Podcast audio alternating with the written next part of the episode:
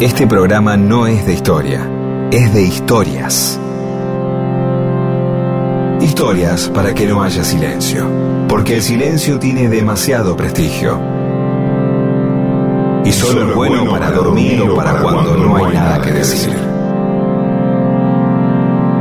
Mundo disperso. Historias de la vida y todo lo demás.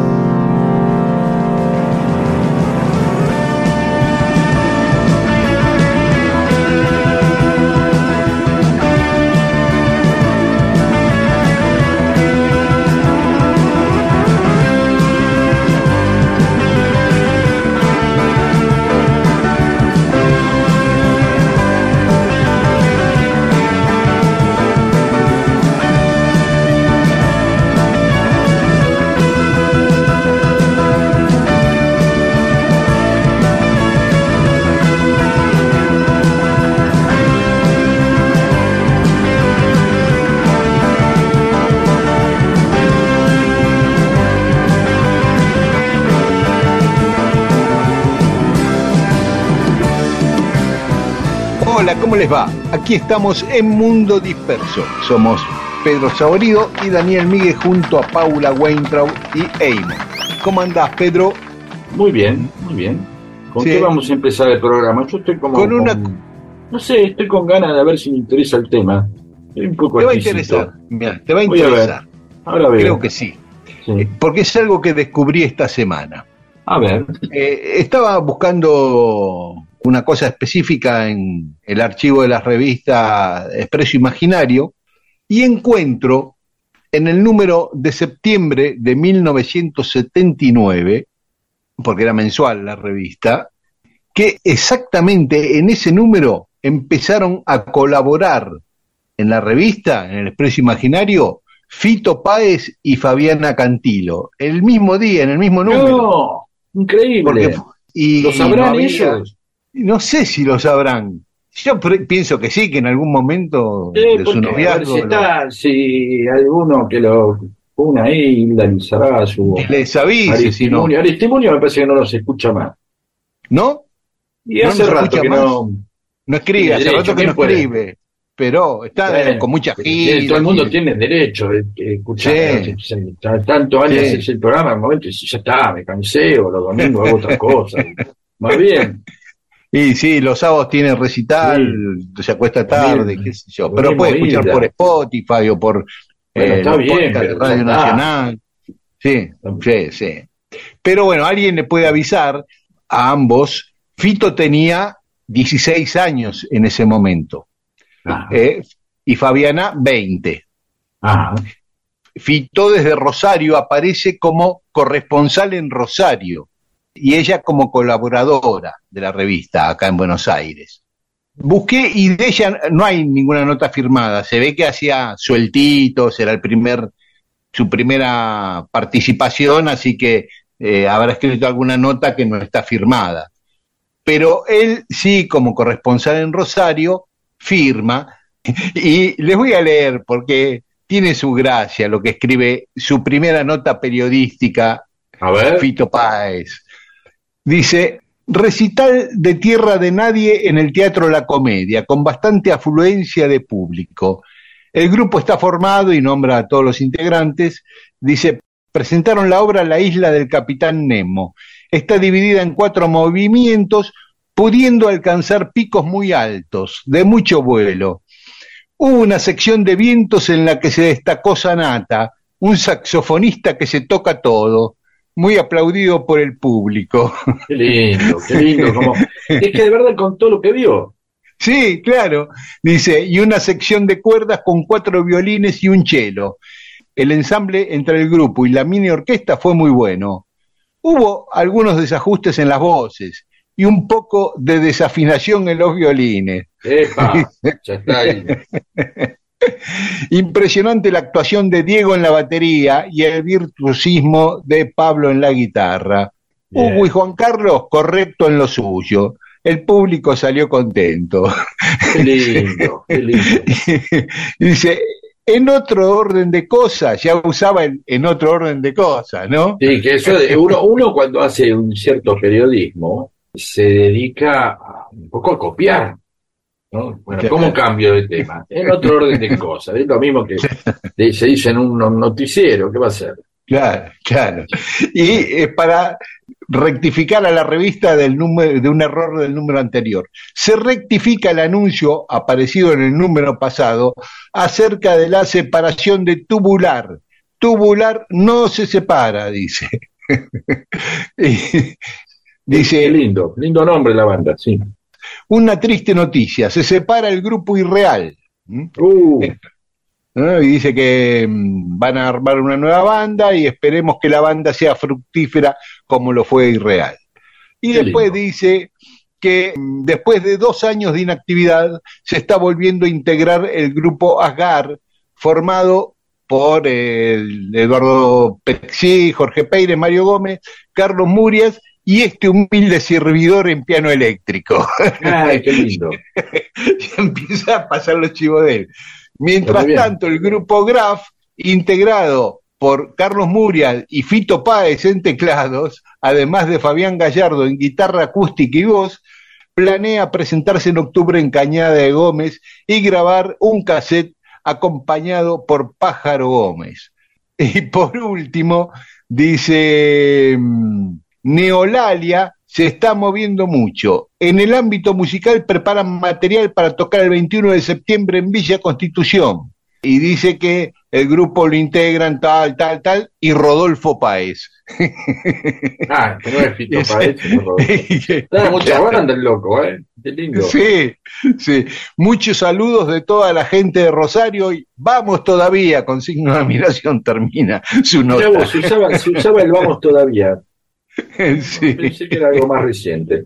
Hermoso, hermoso. Bueno, Bueno, viste que te iba a gustar mi hallazgo. sí, vamos a tratar de hacérselo llegar esto a Páez, ¿sí? Porque Dale, sí. Por ahí lo Sí, perdió, sí, por ahí dice, uy, loco, no anden mirando y le da vergüenza. No, hermosa, hermosa nota. Sí, y realmente. podemos subir el PDF de la separé eh, Sí, corté favor. PDF de donde está la nota de Fito y la- donde están el staff donde están los dos y lo subimos a nuestras redes. Y ahora, Bueno, y ahora nos vamos escuchando, por ejemplo, Buenos Aires de Fito Páez, que Dale. es la ciudad donde estaba el expreso imaginario donde confluyeron Fabiana y Fito. bien, qué bien cómo mezclaste y relacionaste. Podés hacer cualquier tema y lo relacionamos igual, ¿no? Claro, claro. Podemos poner Rosario, siempre estuvo cerca, cualquiera, iba a pegar. Vamos. En Buenos Aires brilla el sol y un par de pibes en la esquina inventan una solución. En Buenos Aires todo vuela, la alegría, la anarquía, la bondad, la desesperación. Y Buenos Aires es un bicho que camina ensortijado entre los sueños y la confusión. En Buenos Aires descubrí que el día hace la guerra, la noche el amor. En Buenos Aires leo, fumo, toco el piano y me emborracho solo en una habitación. En Buenos Aires casi todo ya ha pasado de generación en de generación. Y Buenos Aires come todo lo que encuentra como todo buen narciso, nadie como yo. Pero el espejo le devuelve una mirada de misterio, de terror y de fascinación. Buenos Aires, Buenos Aires, Buenos Aires, para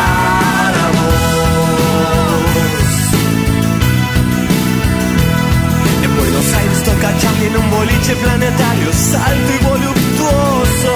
En Buenos Aires llega un punto en que ya nada vale nada y todo vale nada. En Buenos Aires nos acechan los fantasmas del pasado y cada tango es una confesión. Cuando en el mundo ya no quede nada, en Buenos Aires la imaginación es una playa macedónica tan cierta y tan absurda. Viven Borges, Dios y el rock and roll. En Buenos Aires viven muertos, muertos viven y no quiero más tanta resignación. Yo quiero un barrio bien canalla, bien sutil y bien despierto, super sexy. Quiero una oración que nos ayude a descorrer el velo y que termine la desolación. Buenos Aires, malos tiempos para hacerte una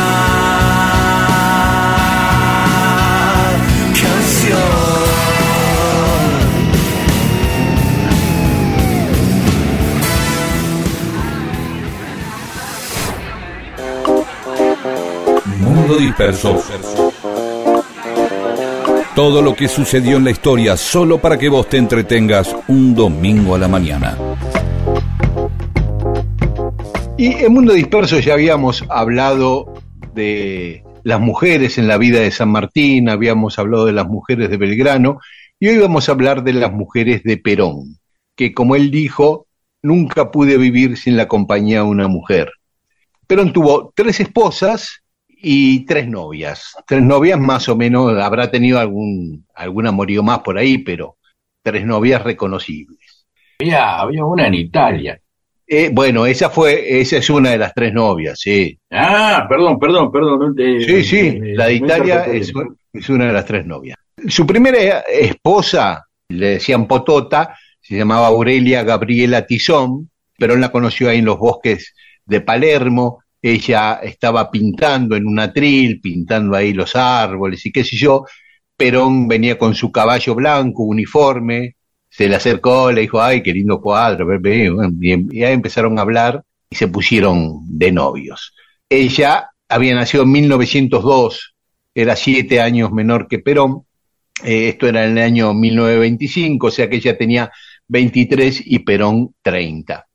Eh, estuvieron cuatro años de novios, ella vivía en Fitzroy, entre Soler y Nicaragua, en lo que hoy es Palermo Hollywood, y, y sabes que la casa está en pie y no tiene ninguna señalización, no dice que ahí vivió Aurelia ni que iba Perón todos los días ahí a, a visitarla, ¿no? Sí, por ahí el dueño dice, antiperonista, yo una, una vez puse una placa acá, me pintaron todo. Sí. Así que bueno, se casaron en 1929, un 5 de enero, en la iglesia Nuestra Señora de Luján, que queda en Cabildo, casi Jorge Newbery. Los papás de Potota eran españoles, ella era la sexta hermana, tenían seis hijas mujeres, las seis hijas eran mujeres, y ella era la menor. El papá tenía un negocio de fotografía y era afiliado al radicalismo, el papá, Cipriano Tizón. Cuando se casaron se fueron a vivir a un piso en Avenida Santa Fe, entre Araos y Scalabrini Ortiz, que el edificio también está en pie y tampoco hay indicación de que ahí vivió Perón.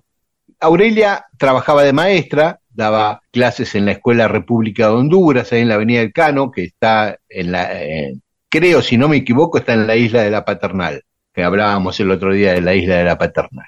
Y cuando él lo mandan de agregado militar a la Embajada Argentina en Chile, ahí va con Porota. Pero cuando Potota tenía 36 años, 13 años después de conocerse y, y 9 años de matrimonio, murió de un cáncer de útero el 10 de septiembre de 1938. Está enterrada en el cementerio de Rosario, La primera viudez de Eh. Perón, digamos. la primera viudez de Perón, exactamente. Al año siguiente a Perón lo mandan a Italia, a la Embajada Argentina en Italia como agregado militar, y ahí conoce a una chica italiana y se enamora, y ella también, y viven un gran romance. La chica se llamaba Giuliana Dei Fiori. Y Hay fotos, ¿viste que hay fotos? Hay fotos, hay fotos. ¿Podemos Sí. subir alguna a las redes? Sí, podemos subir. Hay una, por ejemplo, que Perón está ahí a- apoyado en su, en su hombro, vestido de, de- de camisa o de remera, y ella con un shortcito blanco, así muy veraniegos los dos de sport. Y hay otra que están al lado de un auto, él también con Juliana y dos amigas de Juliana, como en un picnic con un tocadisco portátil y una, y una pila de discos. Los vamos a subir los dos y se van a vivir al mismo edificio en departamentos contiguos. También está ese edificio en Roma donde vivió Perón, en Piazza Esquilino 29, cerca de la estación de Termini de trenes.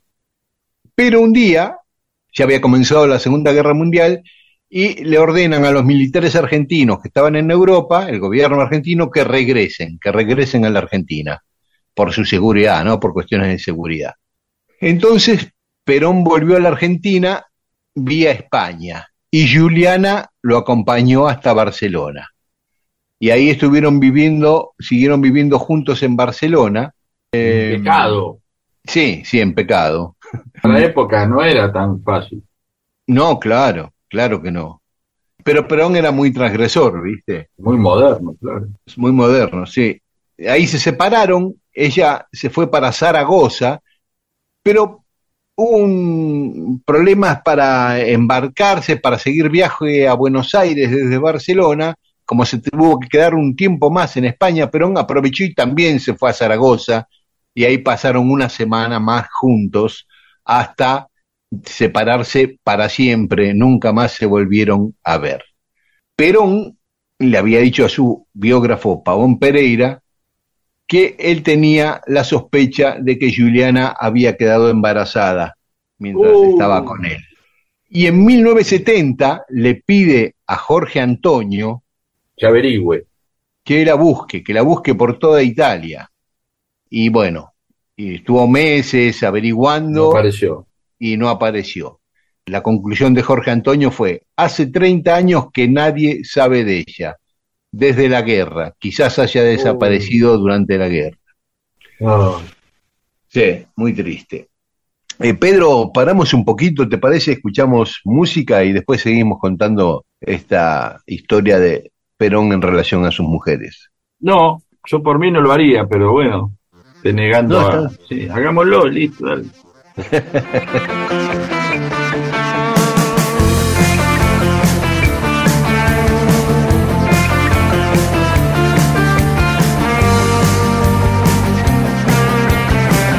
Por lo menos esta vez estoy cerca de entender.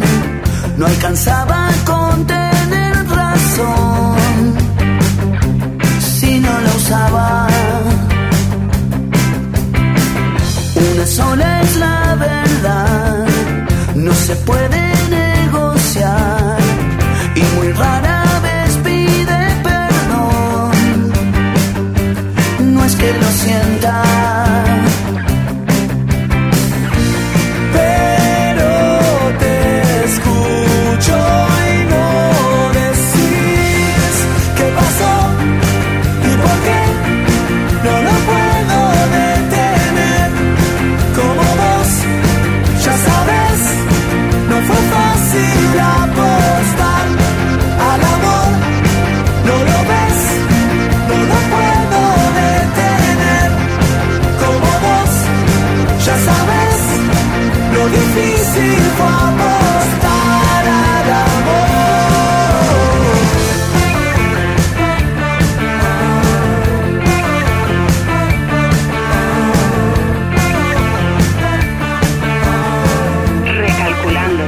Seguí dispersándote con Mundo Disperso. Miles de historias que no le importan a nadie. ¿O sí? Recalculando.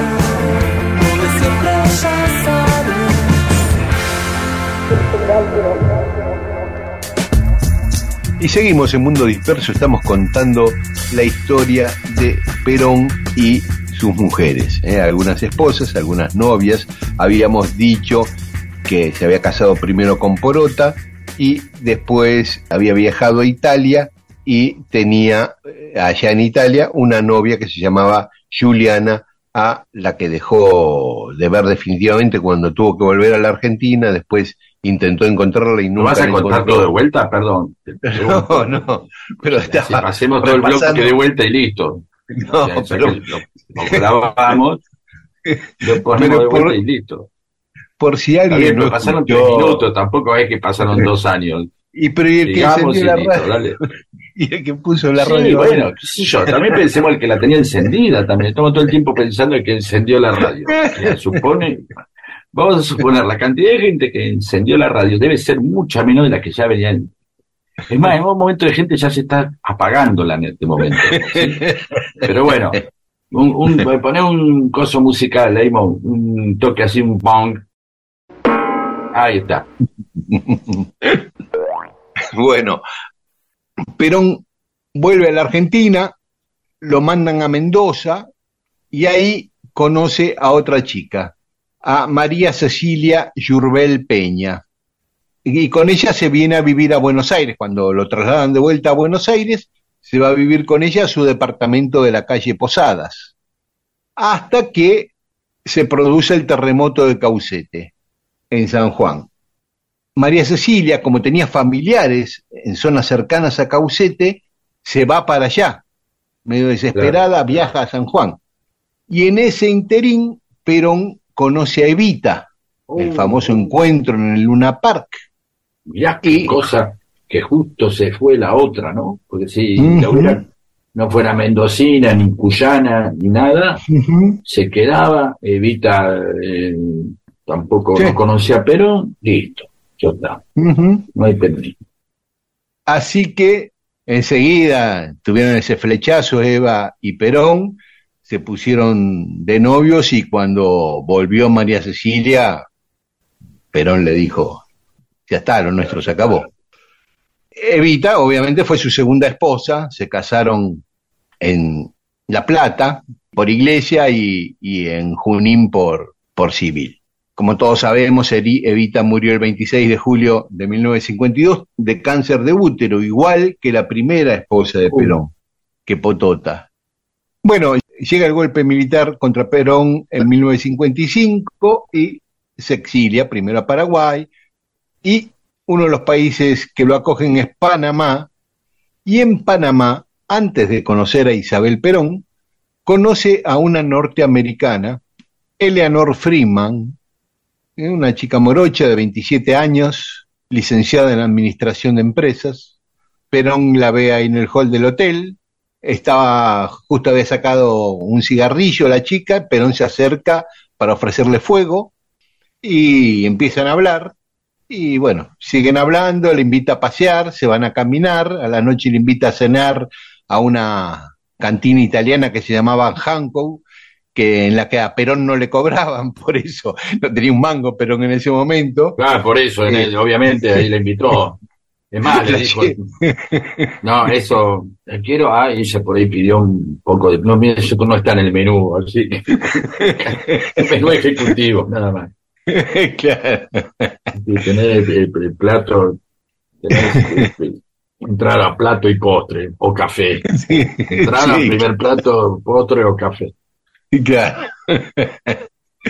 Bueno, y van a cenar y después Perón la invita a su hotel, al hotel donde vivía, y, ahí empiezan un romance que no duró mucho con esta chica a la que Perón le llamaba la gringuita, porque los padres de ella en Estados Unidos empezaron a reclamarle que vuelva a Estados Unidos, presionados también por la embajada de Estados Unidos, por el gobierno de Estados Unidos. Así que la chica hacia fines de 1955 vuelve a, Estados Unidos, pero le promete a Perón que lo iba a volver a ver sea como sea. Y cumplió. ¿eh? Al año siguiente volvió a Panamá y tuvieron una etapa más de noviazgo. Hasta que Perón empieza su vínculo con María Estela Martínez de Perón, con Isabelita. Perfecto. Otro punto ahí de, de- Sí. historia cambia, ¿no? Que también la conoce en Panamá.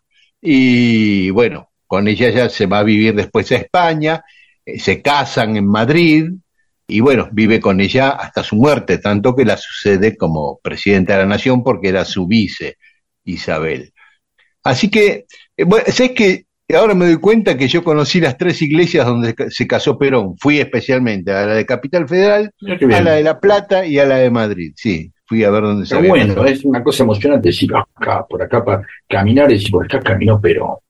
Sí, sí. Salvo que después te enteró, no, entró por un costado, pero no, pero si no pasás, así se- Yo lo hice con donde se casaron mis papás. Sí. Ujú. Un día y sentí esa emoción de caminar por ahí. Mira vos. Es otra cosa, pero son emociones que uno se encanta Claro. o, o Claro. formas. Y eso es eso, eso.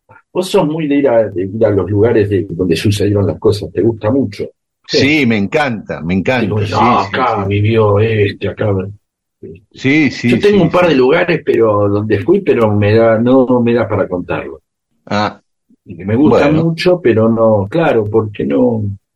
Me parece como, uy, este quién es, ¿entendés? claro, claro, Eh, claro, es, claro. es como muy emocionante esa sensación de, ay, acá, Sí, esta llave de luz, toqué esta, ¡ah!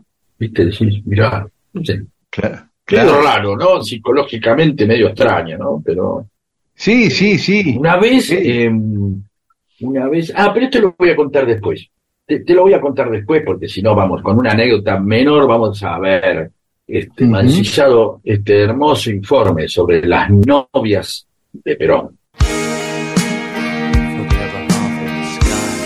Mundo disperso.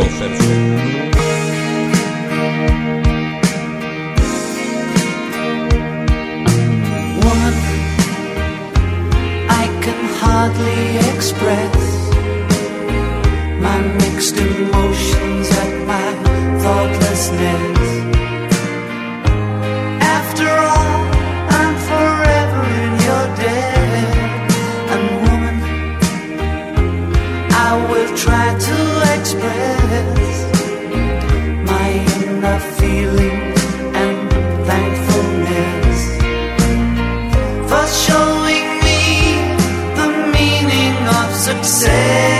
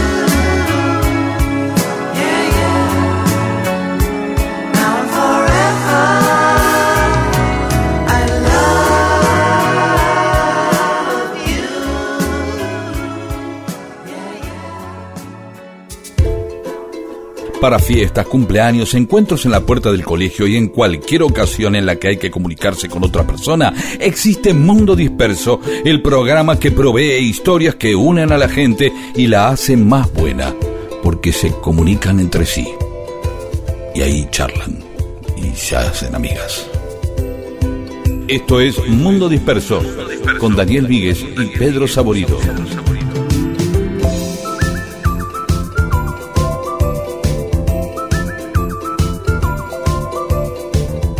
Y en Mundo Disperso tenemos mensajes de los oyentes. Carlos Gilman, una escena clave del film Batman y Robin de 1966, como parte de la trama, se ven grandes movilizaciones en varias ciudades del mundo.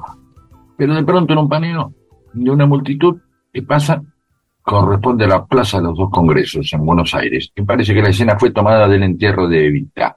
¿Sí? Ah, Porque vos. colores, todo claro. Sí, es un miravoz. ¿eh? sí. Eh, No sé si ubican en Buenos Aires. Bueno, Carlos Pepe dice, ya que piden correcciones, ahí va una. Trevelin se pronuncia así como lo acabo, se pronuncia así como lo acabo de decir. ¿sí? Ah, es decir, no- según los lugareños con es con acento prosódico, eso lo sabés más vos que yo, en la segunda E, no en la I. A ver, Claro. naturalmente no, uno... eh, yo dije Trevelin, creo, la otra vez, ¿eh? Sí, o sí. Trevelin, o algo así. Claro, eh, lo natural parece que fuera decir Trevelin, que ya parece como un programa infantil, ¿no? Un personaje. Sí, de. Tribilín. Eh, como Tribilín. Eso, quizás uno eh, tiene, tendría la, la tendencia a poner el acento ahí. Y la otra, cuando uno piensa en algo así, una voz más anglosajona, este, o galesa, creo que en este caso, perdón mi ignorancia, y ahí Carlos Pepe me puede volver a corregir o a desasnar, Sí, sí, sí. eh, uno tendería a decir Trevelin o Trevelin. Claro, Esta es la claro. opción más difícil, ¿no? El Trevelin. Claro, bueno, claro. es así. Nero Nero, pintando nos pusimos al día en Spotify, que es una buena opción también escuchar este programa en Spotify, ¿no? Queremos armar un grupo revolucionario para recuperar Guinea. Hablarían con Alan Johannes, el, un chileno que tocó en todas las bandas del... Ah, piden que Alan Johannes, un chileno que tocó en todas las, con todas las bestias del mundo grunge. No, no lo... ¿Vos tenías? algún No, no, No me suena así, viste, como cuando te suena, pero, Sí, pero no te Eh, suena, pero no sabés. Sí, pero sí, un chileno en Estados Unidos, pero sí. me parece, me parece que tocó al- en los comienzos de Red Hot Chili Pepper, tocó con ellos o estuvo ahí en esa movida al comienzo de Red Hot. Seguimos. Yolanda Belli, como siempre, Yolanda nos dice, está preparando la comida y escuchando las historias, es un chuma de los acontecimientos. Ahí está. Como una chuma de acontecimientos históricos. Mira qué, qué linda definición. Y a ella le encantan esas cosas. Y mm, Jorge Lobosco nos manda un video, Mucho que no aparece a lo bosco. ¿viste? Hacía mucho, Sí. sí, sí.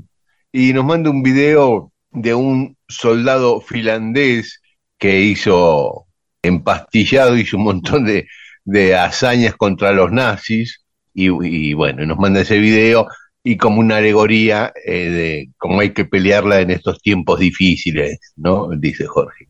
Fermut dice, ¿cómo me hicieron reír con, con fomentos peligrosos? Claro, el rival, el primer rival de los Andes, fomentos peligrosos. Agustín de la Ferrer, comencé a escucharlos también en Conurbania y en programas viejos hablaban sobre la zanja y su utilidad en el conurbano, sobre todo en la infancia. Les cuento otra utilidad descubierta en mi infancia como fuente de alimento, ya que pescábamos ranas y al mismo tiempo que competíamos para ver quién sacaba más, después las cocinábamos. Ah, Chino, no me come esto cosas. Eh, eh, hoy en día esa práctica no pasa ninguna prueba bromatológica. seguramente, seguramente. Hablamos de muchas veces de las zanjas que obviamente implican un romanticismo insoluble, digamos, ¿no? Las Claro. abiertas en las calles de tierra.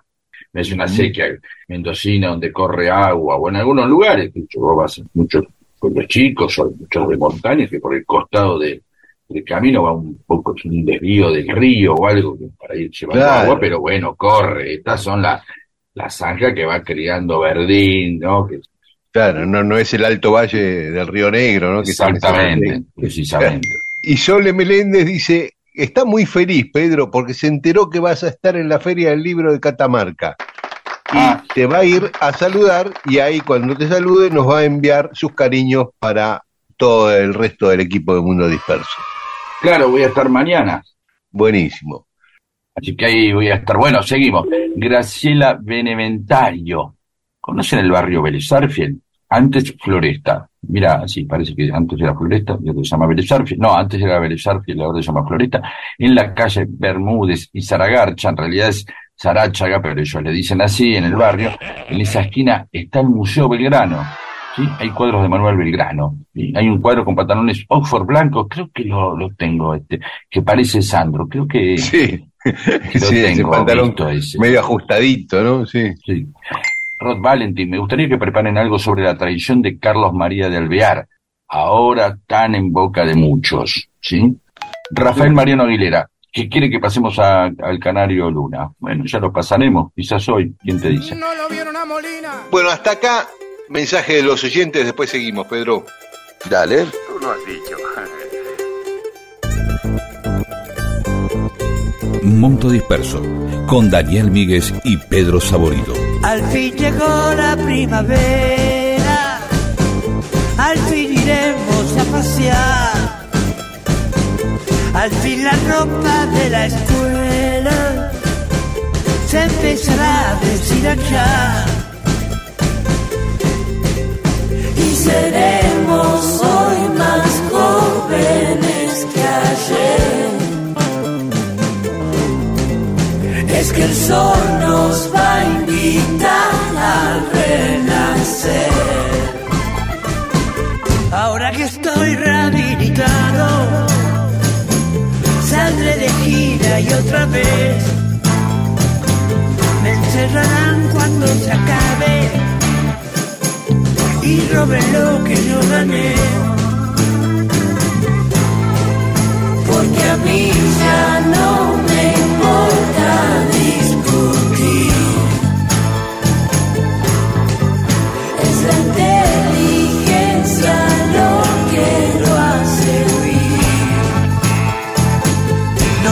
Mostréis tus celulares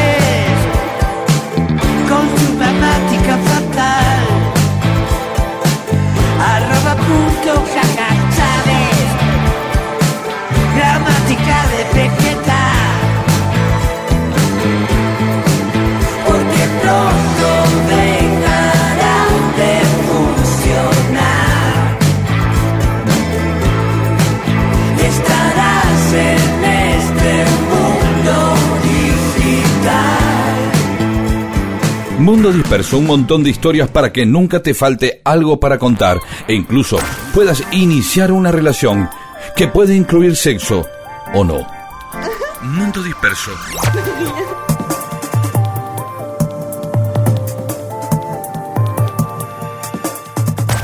Y en Mundo Disperso, cosas que pasaron un día como hoy, 8 de octubre. En 1582, una cosa que pasó es que no existió el 8 de octubre. ¿Cómo fue eso? Porque, ah, porque había que ajustar el- los calendarios, ¿no? Eso es, sí señor. Se había puesto en marcha el nuevo calendario gregoriano el jueves 4 de octubre de 1582 y el día siguiente fue viernes 15 de octubre. Lo ajustaron 11 días y Claro, por eso no existe el 8 de octubre. En Un montón de 1814 cumpleaños, de cosas que no se festejaron. Pero Claro, bueno, pero más allá de eso, son como cosas así como grandes decisiones, ¿no? Y, y- e, e- e incluso uno sospecha, che, no es, ¿por qué a cada cuatro años hay que ajustar? ¿No? Uno dice, está todo tan, tan calculado y tan perfecto y todavía vivimos en un calendario que cada cuatro años, tiene- que cada seis años, perdón, tiene un día de más, ¿no? Eh, cada cuatro, sí. cada cuatro, perdón. Eh, no, es raro. Y sí, pero si no te da, te, te da dividido, ¿viste? No, no te da días redondos, por eso hay que Y hacer eso. bueno, pero podrían tirar, qué sé yo, varios días que tienen una hora menos, más, más que loco todavía, sí. Claro, más quilombo, hacer días de 23 horas. Eso, eso Sí. implica que hay mucha gente especial, ¿no? Digo, los caprichos del calendario hace que esa gente que que está asignada en su, en su vida por una situación especial. Cumplir Sí. el 31, cumplir el 24 de diciembre, cumplir el 31, eh, Sí. nacer el 24 de marzo, nacer el 29 de, de- de- de febrero. Sí, Y antes, que antes era más normal. Por ejemplo, eh, yo conozco gente relacionada, digamos, gente, eh, mi vieja, por ejemplo, mi vieja eh, la habían anotado el mismo día que nació. ¿De acuerdo? Pero tenía un par de hermanas más grandes que estaban, tenían dos cumpleaños, el día que nació más el día que la anotaron. Ah, por ahí, como estaban en el, y porque estaban en medio del campo hasta que fueron, pasaron dos o tres días Claro. hasta que fueron al registro civil, ¿entendés? claro, sí, Entonces sí, tienen sí. dos fechas, ese tipo de cosas. Y esas personas quedan marcadas de alguna manera, ¿no? Como, Sí, sí, a mí me bueno, nunca me festejan el, Claro. ¿Con quién? No, mi abuela que no sabía, eh, siempre era, el festejo era el 6 de marzo y el 8 de marzo, porque le habían anotado el 8 de marzo, pero ella aseguraba, los padres le decían que había nacido el 6. Está bien, es como tener los cumpleaños, uno lo puede, o ninguno. Sí, y yo tengo gente muy cercana que cumple el 24 de diciembre y el 31 de diciembre. Claro, y nunca le festejan nada, bueno, festejemos antes, después. Claro. De hecho, los chicos que nacen en enero ya sus cumpleaños son más raros, por lo menos los de, de aquellos que se pueden ir de vacaciones, ¿no? Eh, que se festejan en marzo. Claro. Bueno, pero bueno, Claro. listo, ya está, agotado el tema. Pasemos a otra cosa. Mil- 1814, el Congreso de Viena empieza a reconstruir las fronteras de Europa después de la caída de Napoleón, porque claro, dijeron, bueno, a ver, ¿cómo rearmamos este quilombo? A ver, ¿qué era tuyo? Claro, esto era claro, tuyo, esto Sí. era mío. Sí, No, y- después de que lo usaron, ¿no? Tenían que repartirse todo nuevo y todo de nuevo y, y ya usado. Sí, sí. Por ahí, por ahí lo encontraron mejor, dice. La verdad que algunas zonas mejoraron. Sí, seguro, ¿eh? Sí, Sí, seguro que sí. mejor, una, una suerte que nos invadieron un tiempo, porque mejor que antes. A mí me pasó una vez, este, cuando era joven y vivía solo, y, entonces eh, nos fuimos unos días de vacaciones y le dejamos al portero, y dije, eh, pues a la casa vos, porque tenía un balconcito, ¿viste? Y las plantas que nos riegue, y volvimos y la casa estaba mejor. Claro. Eh, estaba mejor, claro, era como decir, bueno, se venga a vivir con nosotros el tipo, porque la verdad que estaba bien cuidada, las plantas más verdes, todo, todo Claro. bárbaro. Sí. Y el mismo día, mientras en Viena repartían de vuelta eh, los países a quienes correspondía, el mismo día, en 1814, acá en Buenos Aires, Posadas, el director supremo, creaba la provincia de Tucumán, que hasta ese momento pertenecía a Salta. Bien, ahora muy bien. De nuevo estamos con estas cosas de que a quién le pertenecía. Son esas, que son esas cosas que después pasan que las divisiones que son políticas por ahí no responden exactamente a la idiosincrasia o a la cultura o el paisaje, ¿no? Ujú. Si yo te digo Formosa, ¿vos qué te imaginas? No sé, No, me imagino los ríos, los ríos, ¿Qué más? ¿Qué más? las culturas aborígenes y que es hermosa, porque Formosa Eh, está, castellano pero, ¿y cómo es el paisaje? litoraleño, Bien, ¿qué es litoraleño? ríos, Vamos, vamos, Miguel, vamos, ¿qué más? Al- Alrededor ¿Qué de más? los ríos, ¿qué hay? Hay playa de estacionamiento, ¿qué hay alrededor de los ríos? hay Sí. playa, Y, playa- después las playas, podés extenderte un poco más en tu imaginación. ¿Qué hay? peces. Peces, y de fuera del río, ¿qué hay? ¿Dónde vive? ¿Dónde, ¿Cómo es el paisaje? Sí, Hay árboles, mucha- va, te lo digo yo, árboles, bueno, listo, no te lo pregunto Sí. más porque no. Bien, Formosa tiene una parte que es muy relacionada, que está relacionada con lo que uno imagina de Misión, de Paraguay, la selva, pero la otra parte se parece, la que está pegada a Salta, se parece más a Salta, ¿se Claro. entiende? Y nadie la imagina así, esto me lo explican cada vez los formoseños, que hay como dos o tres formosas, mucho. uno imagina la formosa de plantas y toda así selvática y, y frutales y olor, eh, y, y que es verdad, viste, que es muy perfumada la ciudad de Formosa, Sí. pero también tiene la otra parte, ¿no? Es decir, uno tiene, y eso es decir, responde a lo que tenemos nosotros en la cabeza, y no responde exactamente a eh, este, las divisiones políticas. ¿Se entiende a lo que voy? Es más, Sí, sí, cuando sí, uno dice Río Paraná, nunca nadie piensa en la provincia de Buenos Aires. ¿Te diste cuenta de eso? Claro. Es decir, vos decís Eh. Río Paraná y la gente imagina Entre Ríos, ¿no? Todo selvático, ¿o no? Sí, sí, corriente de, Bueno, de aparte, Rosario claro. para arriba. Sí. Y bueno, es eso. Bueno, y ahí vienen estos problemas que vienen con estas divisiones, ¿no? Y bueno, Tucumán tenía adentro a Catamarca y Santiago del Estero, ¿no? Que todo eso era de Salta, y Salta quedó con lo que ahora es Salta y Jujuy. Y Tucumán con lo que es Tucumán, Catamarca y Santiago del Estero. Claro. Perfecto. Bueno, hacemos un alto y después seguimos contando algunas otras cosas que ocurrieron un día como hoy.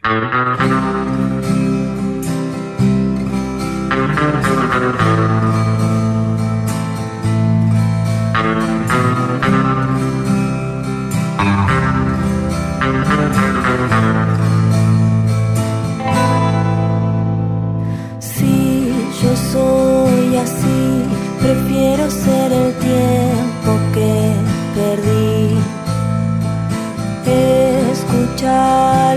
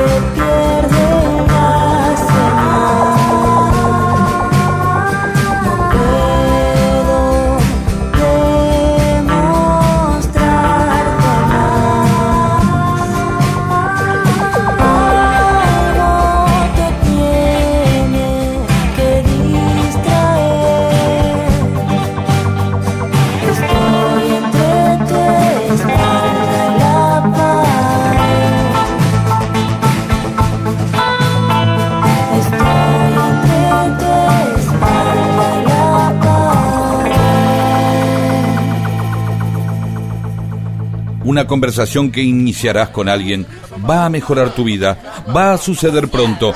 Es mejor que tengas temas para animarla.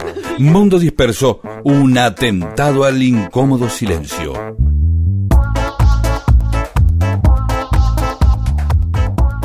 Y en Mundo Disperso tenemos más mensajes de los oyentes.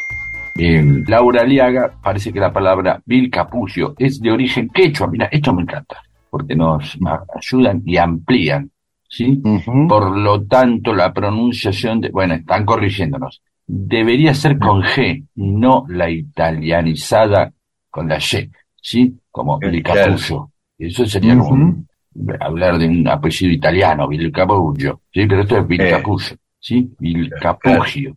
Como Exacto. la pronuncian algunos bonaerenses como Pedro y Yanil. ¿Dijimos Vilcapullo? Claro, y porque estamos Eh. acostumbrados a los tanos del conurbano. Sí, pero yo dije Vilcapugio. ¿eh? Entonces vamos a corregir bueno. a Laura Aliaga que vamos a pasarle. Ahí escuché que Daniel pronuncia con ah.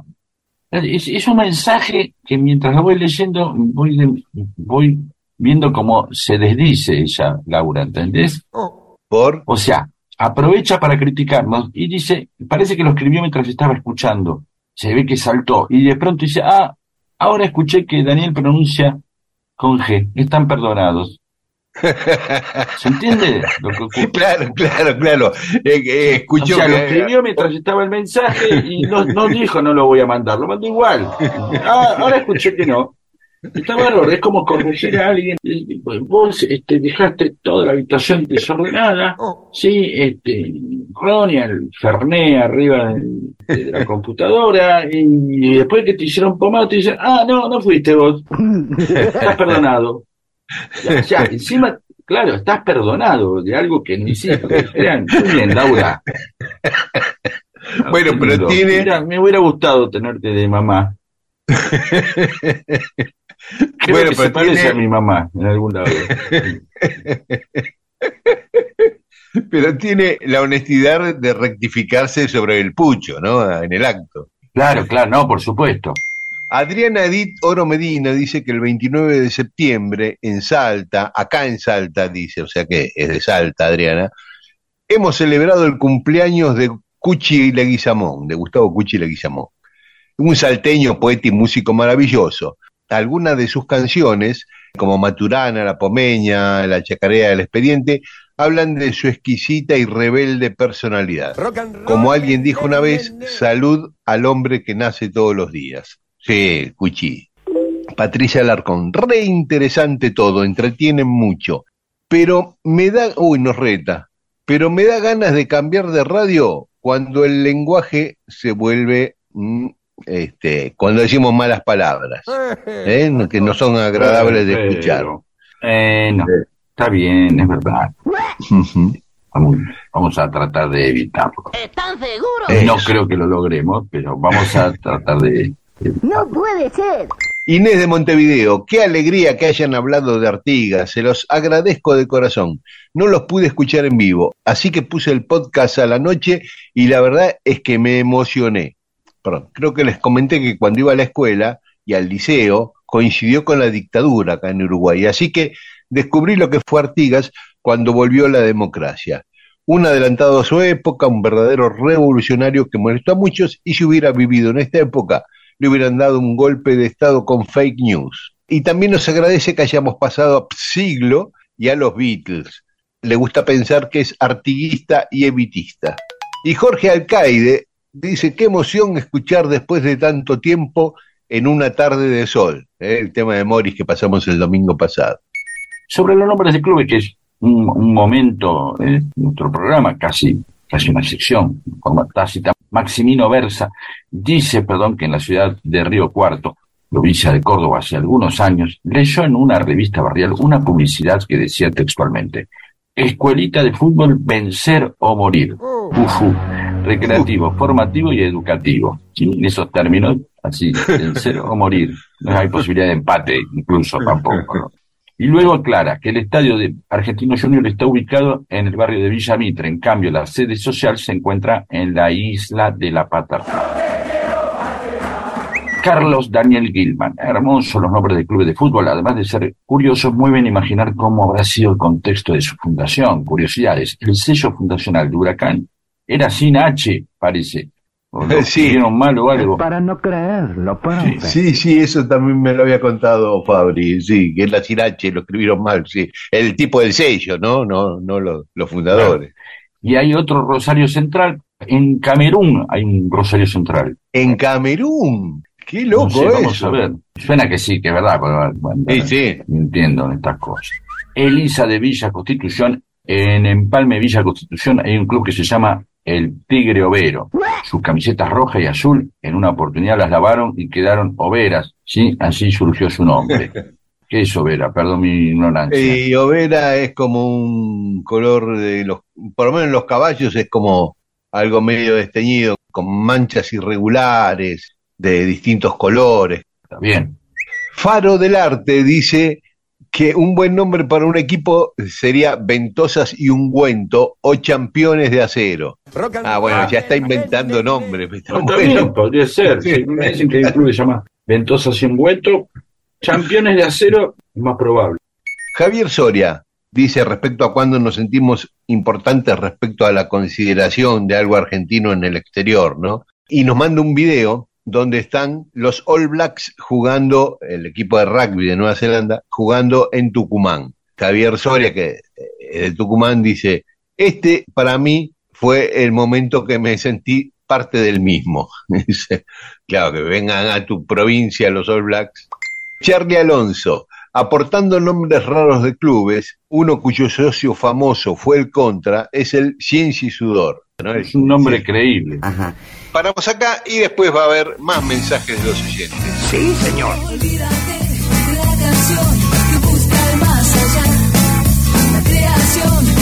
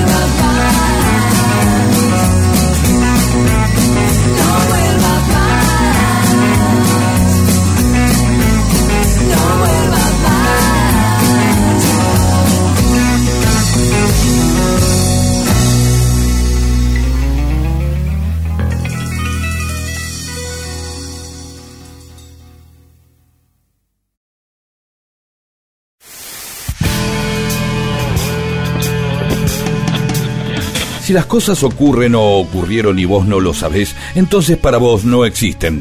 Dale existencia a la historia escuchándola. Mundo disperso, eso que existe cuando vos lo escuchás.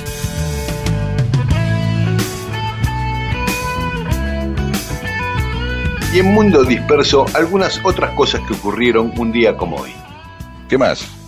En 1860, el presidente Derqui decreta que el nombre de nuestro país es República Argentina. Este, hasta ese que, que terminó de. Y nadie lo recuerda por eso. Pero Sí. recordamos a Belgrano por la bandera y no a Derqui. por- hasta ese momento se llamaba Confederación Argentina. Mira, y un gran logro. ¿Sabés a quién se le ocurrió? ¿O no? Podemos reconocer ignorancia de vez en cuando delante de la audiencia y no va a pasar nada. Es más, a los oyentes que, que taponen y rellenen nuestra ignorancia con su sabiduría. ¿Por Claro. quién eligió el nombre? No, ¿por qué? Por eso ya sabemos todo. ¿O no? ¿Quién le- finalmente, si fue Derqui, por eso le ocurrió a él? ¿O quién? ¿Quién No, lo que pasa esto? que a partir de la Constitución ya estaba planteado que en nuestro país era una república. Está bien, ¿No es pero cierto? Argentina, que le elegí el nombre, alguien le podría poner San Martiniana, qué sé yo, Mitrin, Mitria, Mitronia, qué sé yo, cualquier cosa. No, ¿por ya qué? se llamaba Confederación Argentina. Lo que le cambió fue República Bueno, por entonces yo quiero saber quién le puso Argentina. ¿Y qué, por qué, quién se le ocurrió cambiar de Confederación a República y Argentina? qué, Bueno, saber Argen- quién le- Ahí un poquito sé, Argentina. ser un poco ignorante, deja que la gente Bueno, está bien, no digo nada. Listo, Claro, está bien. está bien. Dale, deja que la Bueno. gente participe, ¿por qué? ¿Sí? Y después vos aclarás o no. Vale, bueno, Dejemos así. Ya, está muy bien. En 1932, un comerciante que había sido secuestrado por la organización polaca Sweet Middle, que era una organización de, de, de prostitución, de trata de personas, ¿no? Sí, Para una la mafia judía. Una mafia Exactamente, exactamente. Eh, esa noche liberan al tipo que tenía secuestrado, pero asesinan al periodista Silvio Alzogaray, que era el que había denunciado en una nota que ese secuestro era un secuestro hecho por la Sweet Middle. Eh, y Ajá. lo liberan al tipo, pero lo asesinan al periodista que lo había revelado. Un día vamos a hablar de esa Sweet Middle. Sí, que hace mucho que no prometemos. Hace mucho Sí, que no prometemos sí. hablar de algo y. ¿No? Sí. Gracias. Y en 1967, en Bolivia, lo capturan a- al Che Guevara y al día siguiente lo asesinan, el 9 de octubre, ¿no? Yo me acuerdo, siendo muy chico, de haber visto la noticia en la tele. Oh, mira vos. Sí. Y un día como hoy, nacía Juan Domingo Perón. También. De Perón en 1895, aunque algunos historiadores dicen Ah, que en 1893. ¿Viste? Ahí ya también, por cuándo lo notaron, cuándo y todo otra vez, y dónde nació, porque lo nació acá, pero lo notaron allá. ¿no? En Los Toldos, que Roque Pérez. Sí, sí, en Roque Pérez, algunos dicen que nació en 1893. E incluso publican la foto de la casa natal. Este, y el día que Perón cumplía 32 años, en 1927, nacía César Milstein, el premio Nobel de Medicina, y mi mamá. Mi mamá también nacía el mismo día Muy que bien. el cumpleaños de Perón. Sí, señor. Siempre me acordaba que era el cumpleaños de Perón cuando era chico porque era el cumpleaños de mi mamá. Está muy bien. Y el día que Perón cumplía 34 años, en 1929, nacían Didi, el gran futbolista brasileño, técnico de River, muy famoso, y Ma- Manuel García Ferré, ¿eh? el de Anteojito y tantas historietas, hijitus.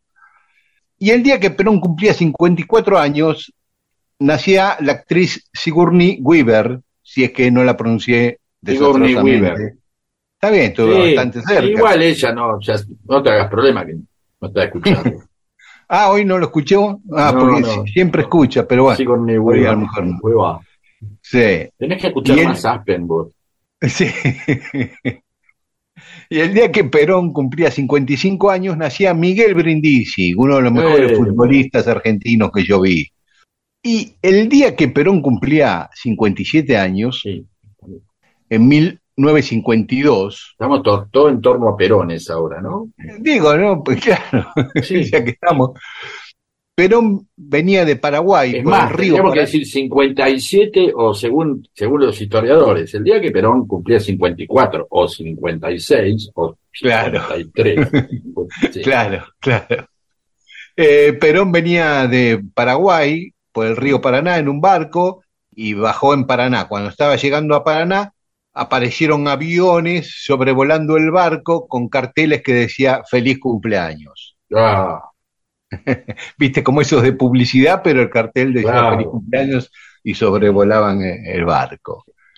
Oye, Eh, los aviones iban a venir de otra manera, ¿no? No con carteles de feliz cumpleaños. No, después iban a venir, claro, claro. Exactamente. para bombardear Plaza de Mayo. Podemos vincular a Perón con los Beatles, porque me estuve fijando que cuando Perón cumplía 67 años, en 1962, los Beatles grabaron una serie de entrevistas para la EMI, ¿eh? para el sello EMI, que después lo transmitía por Radio Luxemburgo. Y cuando Perón cumplía Bien. 69 años, Ringo se presentó a dar el examen de manejo este, y lo aprobó. Le dieron el registro para manejar. Y cuando Perón cumplía 73 años, en 1968, los Beatles estaban grabando el álbum blanco y ese día grabaron un montón de, de tiempo, desde las 4 de la tarde hasta las 8 de la mañana del día siguiente estuvieron grabando. ¿Eh? Y grabaron Estoy tan cansado, la prolongada historia mirá vos, de, sí. de Sí. esa- y ya cuando terminaron de grabar ya era el cumpleaños de John Lennon, porque al otro día, el 9 de octubre, era el cumpleaños de Lennon. Bueno, podemos seguir con mil cosas. Todos los años, un 8 de octubre, los Beatles hicieron Sí, sí, algo, algo, sí, seguro. Y hoy es el Día del Trabajador Rural en la Argentina. Y en Namibia es el Día del Árbol. También hoy en la Argentina es el Día del Estudiante Solidario, un día mm, que había propuesto eh, Flaco Espineta, que Filmus, cuando era ministro de Educación, le dio curso y lo aprobó Néstor Kirchner por el- la tragedia de los chicos que murieron de la escuela Ecos cuando iban, venían de, de Chaco de hacer una acción solidaria en una escuela de allá. Así que a todos los estudiantes solidarios y a todos los familiares de los chicos de la escuela Ecos les mandamos un gran abrazo.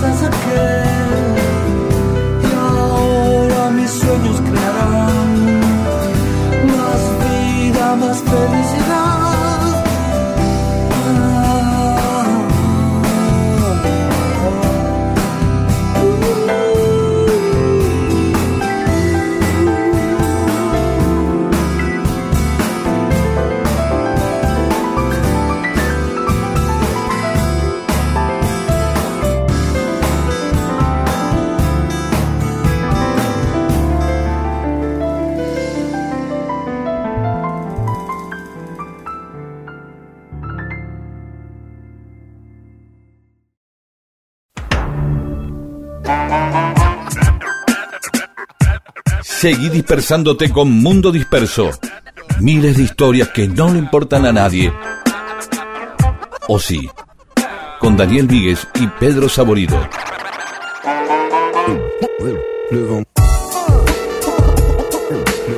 Y seguimos con mensajes de los oyentes en Mundo Disperso. Sobre Titán, sobre la novela de Adrián Iglesias, que le cantó esa cuasi historia de ciencia ficción del transatlántico Titán, como si fuera, claro, es verdad, como un mundo paralelo en donde el tipo anticipó eh, todo, ¿no? Escúchenla, vayan a escucharla Spotify, es muy linda, es una Sí, sí, increíble. Y Fran Pelón, esta es la historia, es, ah, dice que, ¿ves? Ahí está, Fran Pelón dice que esta es el- la historia del Titán, es el mira voz del mes, sí, totalmente. Y califica como mira voz del, del mes a mira voz del año. No, no, digo que lo sea, pero está dentro del grupo. Sí, sí, sí, seguro, seguro. Y Coco dice, lo de la novela Titán me dejó azorado. Un parravicini el tipo. Claro, sobre, eh, es más Benjamín Solari para Brici- para Vicini, ¿sí? Muy conocido por los dibujos que hizo, que están llenos de, de profecías. La Ah. televisión, qué sé yo, un montón de cosas. Una historia aparte. Coco dice que hace unos días falleció Sugarman. Claro, el cantante mm, que el nombre era Sixto Rodríguez. Rodríguez. Sí, Rodríguez. Y dice que lo conoció por mí. Así que, bueno, no, lo la contó Rodo esa historia en Mundo Claro. Disperso. La contó Rodo. Y bueno, nos pide a ver si la podemos repetir algún día, para los que Claro. no la escucharon. Hay Bueno. muchas versiones de ese tema. Sobre los retratos de San Martín, Álvaro Mi Pérez dice, ah, qué lindo, una maravilla, bla, bla, bla. Eh, estas imágenes de San Martín dedicadas a los negacionistas de uno de nuestros verdaderos héroes. Y María Belén Sagarra Soler está también encantada con los cuadros de San Martín, que ya de por sí era un cuadrazo irrepasable, formidable, y se dio recontra, y se está dando ahí, una obra de arte de nuestra historia. Ahí está. Está bien esto que, que dice María Belén, que es Sí. la- aparte de los cuadros, eh, San Martín en realidad ya es una obra de arte de la historia. Es un Claro. hermoso concepto este. Muy bueno.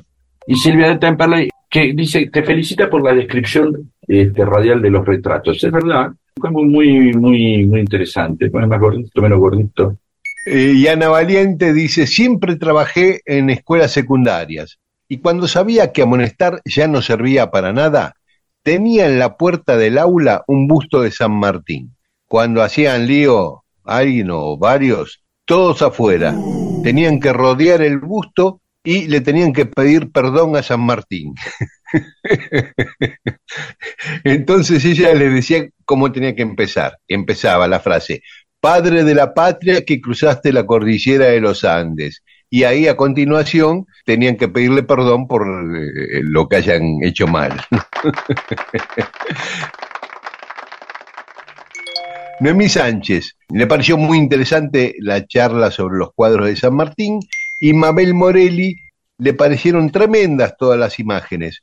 Pero en lo personal, la primera no le gusta, la de San Martín, claro, la que le hicieron en 1818 en Chile, un artista peruano, es muy narigón respecto a, a los posteriores, ¿no? Bien, y vamos a saludar entonces a Ernesto Cerviño de Peguajó, a Ariana Salvatierra, que escucha desde Nueva Italia, Paraguay, a Humberto de Pompeya, a Graciela Gargiulo y a Cecilia Batilana.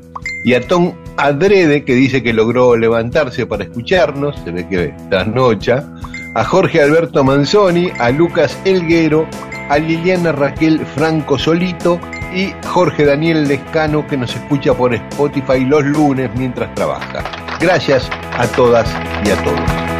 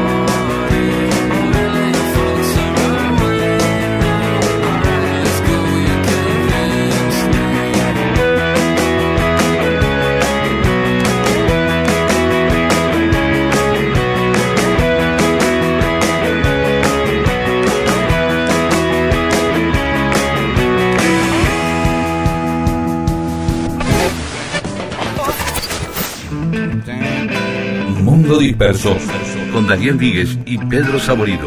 Todo lo que sucedió en la historia solo para que vos te entretengas un domingo a la mañana.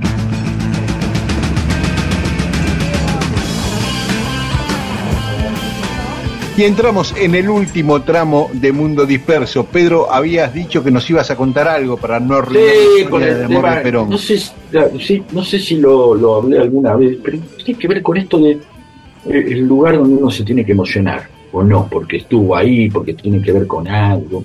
Viste como cuando te enterás de decir, uy, estuve en la exposición de autos eh, especiales y estaba el batimóvil. Y me saqué una foto con el batimóvil. Y después te dicen, no, mira, es una réplica. Uy, yo pensé que era el batimóvil de verdad. Pero mientras vos lo creíste, ¿cuál es el tema? Que vos te lo creíste y era verdad mientras te lo creíste. Entonces, Claro. a mí me pasó eso que una vez fui a, mm, por, eh, a, a ver la, la casa por ahí por Terrero, por ahí por eh, Terrero y Gaona, a la casa que había sido de mis eh, tíos, que iba mucho de chiquito, y de pronto me emocioné mucho, me emocioné mucho en el umbral, ¿sí? Y viendo el umbral donde tanto había jugado, qué sé yo, hasta que miro la esquina y digo, pero esa esquina no, había alguna fachada vieja que no reconocía. Porque si vos ves Sí. algo que. Y ahí me di cuenta que no, que me estaba emocionando el pedo, porque en realidad estaba una cuadra antes una casa muy parecida. Entonces, caminé la cuadra Mm. y otra vez. Y resulta que ya la casa no estaba, había un edificio. ¿Se Claro. entiende? Y, lo sí. mismo, en un momento, lo mismo me cuenta Mexo Tiberea, que creo que lo contó en el programa, que de pronto fue a visitarlo, la casa de sus ancestros, fue a la casa de su abuelo, qué sé yo, y después de sacarse fotos, emocionarse, así viene un tipo y le dice, eh, claro, ah, no, pero eso era en la otra cuadra, lo subtiberea. y, y, no, y fue y ya dijo, no, ya me emocioné acá, fue a la otra y no le pasó nada, ya había gastado todo ahí. Claro, se le había ido la emoción antes. Sí, claro. ya medio como no le importó, dijo, "Bueno, me saqué la foto acá. ¿Qué- Entonces, ¿qué quiere decir esto? Que hay parte de esa carga que es la ilusión de uno y parte de esa carga que es lo- la verdad, ¿sí? O sea, yo fui a las casas de Perón en, por ejemplo, en Roque Pérez. Sí. Y después fui a la otra, donde está el Museo Perón, que parece que también ahí vivió, ¿sí? La de Lobo, claro. La de Lobo, ¿sí? Sí. Y entonces, claro, y ahí, viste, y la foto y todo, y te imaginás, y cuando tipo Y la quinta de San Vicente, ¿no? y la quinta de. San Vicente que entras, y de pronto decís, che, pero acá, y acá, eh, eh, o el que está el tren presidencial, donde viajaron tantos, viste, y acá Claro. dormía Evita, y durmió Irigoyen, todos los presidentes, y también vas a la quinta y ves, ah, acá se sacó, y cuando reconoces el lugar, dices, acá Perón y Evita sacaron la foto, y de pronto vas a la cocina y decís, acá Perón y Evita, ah, ¿qué pasó acá? Decís vos, porque ves como que si bien los dormitorios están bien, y vas a decir, bueno, acá culiaban, qué sé yo, y de pronto pero en la cocina hay algo raro, y te das cuenta que cambiaron eh, los azulejos. Porque son, Ah, a- claro. son azulejos, la quinta estuvo mucho tiempo abandonada, son azulejos de cuando Perón vuelve en el setenta y pico, y mandan a arreglar la quinta de vuelta, que esté bien. Bueno, Claro. eh, eh, tuvieron que poner azulejos nuevos y hay unos movillas ahí, es algo ahí, viste, como que se rompió un poco la Claro, magia, claro, ¿viste? claro. Pero eh, no digo que todo el mundo lo tenga, pero muchas veces uno tiene, a mí también me pasó que una vez que fui a la CGT, y fue el cuarto donde tenía la oficina de Vite, también me pasó, y, y donde fue muy fuerte, estaba el- uno de los trajes de Perón en un maniquí. Era, era Ah. un maniquí tipo Perón ni una figura de cera, era un maniquí como para que tenga un, Sí, sí. Un sin cabeza, viste, que tiene nada más el maniquí del cuerpo para, y Sí. me- y sentí algo raro ahí. Ahora, eh, qué sé yo, por ahí pasaste mil veces por ahí, por ejemplo, yo, un tipo muy fanático de Leonardo Fabio, Este, que eh, lo voy a decir por una cuestión de, de intimidad, eh, no se dio cuenta durante mucho tiempo, gracias a mí, descubrió que estaba viviendo en una casa donde vivió Leonardo Fabio, en un departamento, donde yo había trabajado con Leonardo Fabio, ¿se entiende? Sí, Yo sí. digo, ¿dónde sí. vivís vos? Y nos vamos a tomar un café por tu casa. Ah, vos sabés que yo acá venía por mucho en esta cosa, en esta cuadra, porque cuando laburaba con Fabio, oh, yo soy fanático del Fabio, ¿de dónde vivís? ah?". Y, y, "Eh, en un lugar así, así. Ah, pero es donde estoy viviendo ahora, me dijo. O sea, eh, de- habló casi de 20 años después, ¿se entiende? Él eh, había hecho- en esa casa había hecho Sinfonía de un Sentimiento, editaba, vivía ahí, era una especie de casa productora, y el chabón estaba viviendo ahí y no sabía. Y Qué la- va. Sí, viste, eso, para decir qué bárbaro, esto me encanta, Claro. ese momento donde Sí. nos convertimos en dos tipos que toman esperidina un domingo a esta hora, ¿no? Qué bárbaro, ¿no? Qué hermoso, gran momento. Sí, Y un amigo de mi Sí. amigo Toco en Rosario vivió en el mismo departamento donde nació el Che Guevara. Y vivió, sí. Y venían los turistas a tocarle timbre para ver si lo dejaban pasar. Y él los dejaba pasar. Lo hacía Claro. al departamento, a su casa, y, y los turistas ¿Qué va a iban, hacer? sacaban fotos. Sí. ¿no? De onda, ¿no? Sí. Porque podría Sí, haberlo hecho sí. un negocio, pero no. No, no es la misma casa donde eh, hay unos vecinos que se empezaron a. a- a- Claro, el mismo edificio. Ese, ¿no? Esa casa Exactamente. que también los vecinos empezaron a decir, bueno, vamos cortándola, ¿no? Que- Sí, todos los días tuvieron- me encuentro, claro, me encuentro con un par de zurdos en el ascensor otra vez, con el pullover Sí. peruano y la barba. Sí, Se opusieron a que pusieran el cartel en la puerta claro, eh, y lo pusieron en la esquina, el cartel. claro. Y bueno, Sí. pero está bien, el tipo es un problema. Yo qué culpa tengo. El zurdo este, venga a vivir acá, haya vivido acá. No lo planteé, pero bueno. Bueno, eh, Bueno, vamos sí. cerrando esto. Sí, se nos acabó, Sí. se nos acabó el programa. Sí, nos encontramos el domingo que viene aquí a las 12 en Radio Nacional AM870 y esta medianoche nos pueden escuchar en Nacional Rock 93.7 de la FM. Chau, hasta el domingo. Si diez años después te vuelvo a encontrar en algún lugar, no te olvides que soy distinto de aquel, pero casi igual. Si la casualidad nos vuelve a juntar diez años después, algo se va a incendiar, no voy a mostrar mi lado cortés. Aquello fue un gran punto de partida, pero a la vez que fácil se te olvida. Diez años después, ¿quién puede volver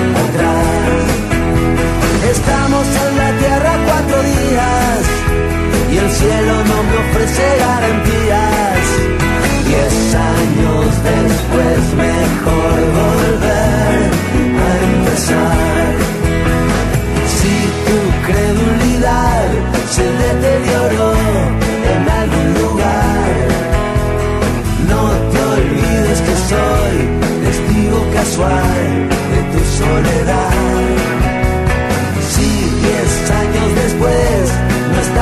igual, ¿qué le vas a hacer? Otros diez años más y luego empezar juntos otra vez. Aquello fue una linda primavera, pero fue solamente la primera. Diez años después el tiempo empieza a pesar. Me quedan balas en la cartuchera pero te guardo siempre la primera. Diez años después mejor reír que llorar.